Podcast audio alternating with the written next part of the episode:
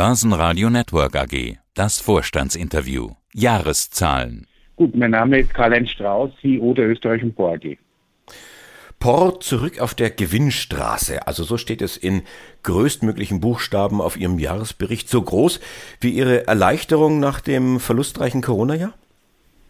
Ja, natürlich. Wir wären ja ein Jahr früher gewesen, wenn das letzte Corona-Jahr nicht gewesen wäre. Aber wir haben solide gearbeitet. Wir haben bis 2019 ein sehr starkes Wachstum gehabt, teilweise über 40 Prozent.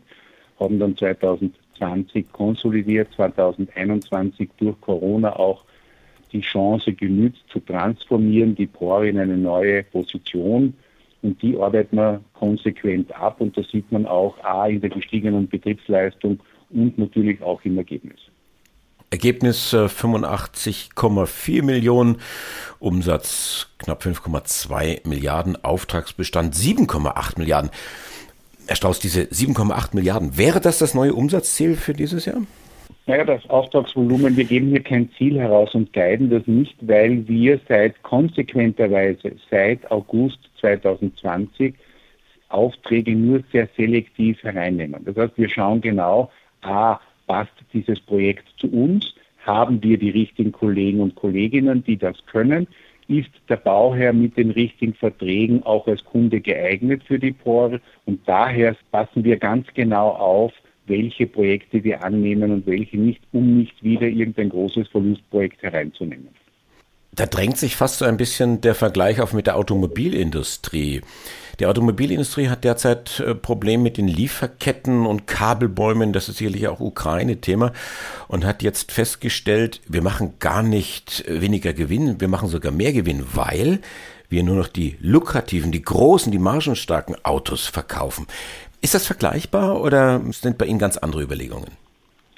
Na, das kann man leider nicht vergleichen, denn die Autoindustrie hat von sich aus ihre Produkte zurückgeschraubt und hat natürlich auch dramatisch die Preise angehoben. Ja. Das ist im Dienstleistungsgeschäft der Bauindustrie als Technologiekonzern und Baukonzern nicht möglich. Wir haben immer einen starken Wettbewerb beim gleichen Auftrag. Das heißt, die Margen sind, wie sie eben sind in der Bauindustrie. Damit muss man auskommen. Aber ich glaube, es ist sehr, sehr wichtig, zur Sicherheit der Marge, vor allem Ertrag vor Umsatz, ja, das ist unsere Devise, auch die richtigen Projekte auszusuchen. Aber selbst wenn man die richtigen ausgesucht hat, muss man sie natürlich erst gewinnen. Das ist richtig. Es gibt wieder eine Dividende, 50 Cent und im Verhältnis zum derzeitigen Aktienkurs ist das eine Rendite von über 4 Prozent. Ich finde das relativ sportlich. Ist das auch ein Stück weit Ausgleich für die beiden Vorjahre? Naja, natürlich. Die BOR hat eine konsequente Dividendenpolitik. Die wurde ja leider 1920 je unterbrochen, muss man leider zur Kenntnis nehmen. Aber wir stehen natürlich zu unserer Ausschüttungspolitik. Wir haben eine Payout-Ratio von 30 bis 50 Prozent und mit den 40 Prozent, die wir heuer haben, sind wir genau in der Ratio. Auch so, wie wir es immer gesagt haben, wenn wir Gewinne machen, schütten wir aus. 2021 war kein einfaches Jahr, schreiben Sie im Jahresbericht und in der Presseaussendung. Verstehe ich nicht ganz. Also der Bau an sich, der boomt. Das kriege ich als Laie immer mit. Die Regierungen planen Infrastrukturmaßnahmen. Das muss Ihnen doch in die Karten spielen.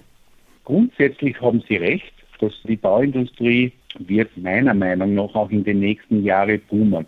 Unabhängig von Covid, unabhängig von der Ukraine alle Megatrends, die es heute gibt, ob das die Urbanisation ist, Mobilität, Digitalisierung, Nachhaltigkeit, Gesundheit, also Healthcare, ist eigentlich perfekt für die Bauindustrie. Was dazwischen gekommen ist, ist, dass natürlich bestimmte Themen wie Covid, dann die Lieferkettenunterbrechungen, ja, das sind natürlich Themen, da muss man das Unvorhergesehene managen. Ja, das hat uns auch vor große Herausforderungen gestellt. Auf der einen Seite gibt es genug Material, auf der anderen Seite gibt es Materialknappheit, primär hervorgerufen durch natürlich den abgeschnittenen Weg momentan nach China, weil dort die meisten Häfen leer sind. Dort stehen ja über 50 Prozent der benötigten Waren und kommen nicht raus. Auf der anderen Seite gibt es natürlich Energiepreiserhöhungen, Erdöl moderat, aber trotzdem Gas relativ viel. Und auf der anderen Seite ist natürlich ein sehr, sehr nachhaltiger Nachfrageboom für die Bauindustrie. Jetzt kommen vielleicht noch die Lohnpreisspiralen und das muss man halt alles managen. Und gleichzeitig hat man Covid. Wir haben Gott sei Dank als mustergültiges Unternehmen in der Hinsicht, wir haben eine Impfquote im Unternehmen europaweit von über 90 Prozent. Wir haben eigene Impfstraßen, wir haben Teststraßen, wir haben nirgendwo ein Cluster gehabt und es musste auch nicht eine einzige Baustelle eingestellt werden. Dass es natürlich Behinderungen gibt, Themen, das ist klar. Jetzt kommt auch noch die Ukraine mit dem Konflikt mit Russland dazu. Das wird diese nicht funktionieren der Lieferketten etwas beschleunigen. Und natürlich tun auch viele Produzenten das ihre dazu, dass hier Güter oder Waren gehortet werden, anstelle sie ausgeliefert werden. Das bringt natürlich eine große Unruhe auf den Bau. Das von Ihnen angesprochene Thema Ukraine-Krieg, das ist natürlich in allen meinen Gesprächen, die ich mit den Vorständen führe, sehr prominent. Und ich frage regelmäßig, wie sehr beeinflusst das Ihr Geschäft momentan? Wie sehen Sie das auch in Zukunft? Ich will in Ihre Richtung die Frage vielleicht ein bisschen anders formulieren. Was stört Ihr Geschäft mehr? Der Ukraine-Krieg oder die sehr hohen Energiepreise?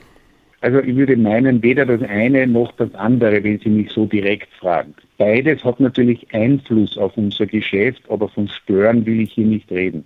Wir haben Covid gemanagt, die hohen Energiepreise können wir großteils an unsere Kunden weitergeben. Deswegen steigen ja auch die Baupreise, sonst würde das ja nicht funktionieren.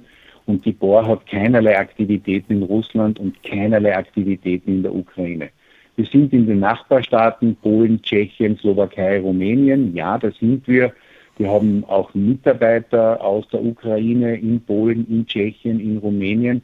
Wir haben aber die meisten Ukrainer behalten können. Wir haben das sogar forciert, indem wir angeboten haben, die Familien unserer Kollegen und Kolleginnen nachzuholen. Das sind sie auch schon in Polen, in Tschechien. Es sind nur sehr, sehr wenige zurückgegangen.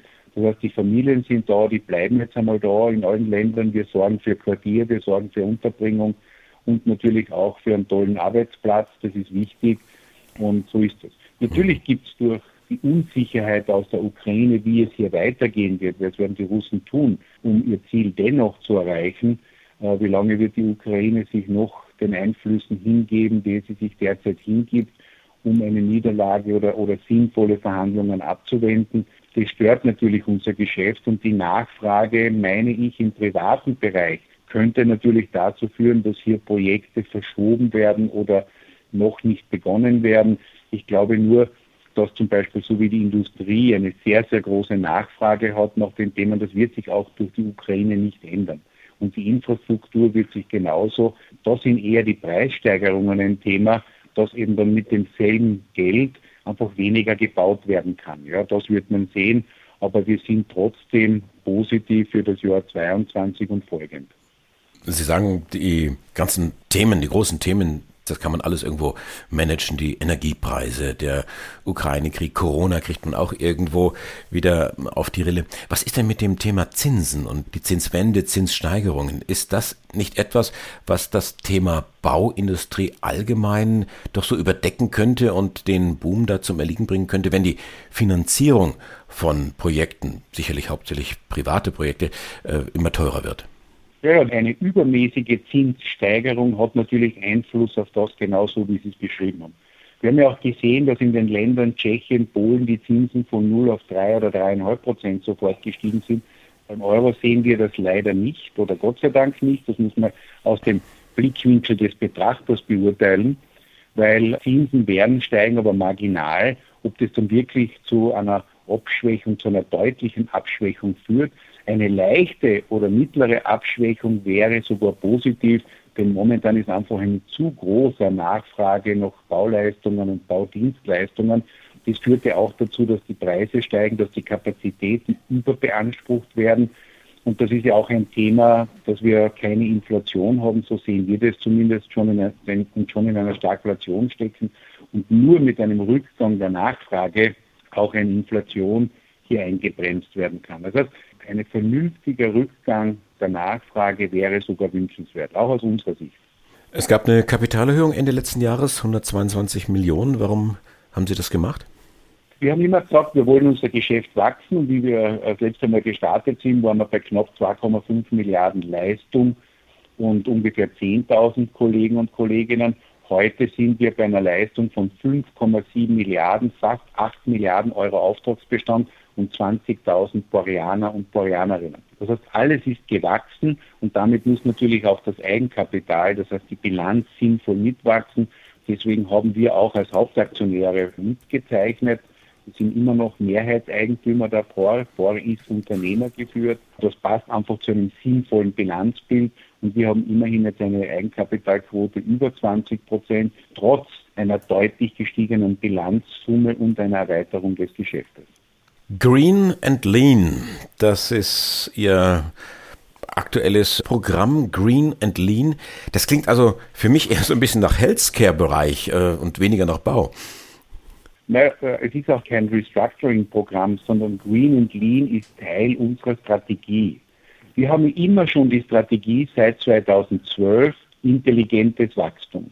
Und unser Strategie wird jetzt ergänzt um intelligentes Wachstum. Ja, wie denn? Nämlich mit Green und Lean. Und wenn wir mit Lean beginnen, ist das ein Managementansatz rund um den kontinuierlichen Verbesserungsprozess. Das heißt für die Port weniger Hierarchien, mehr direkte Entscheidungen, Lean aufgestellt, sehr direkt gemanagt, mehr Einzelverantwortung.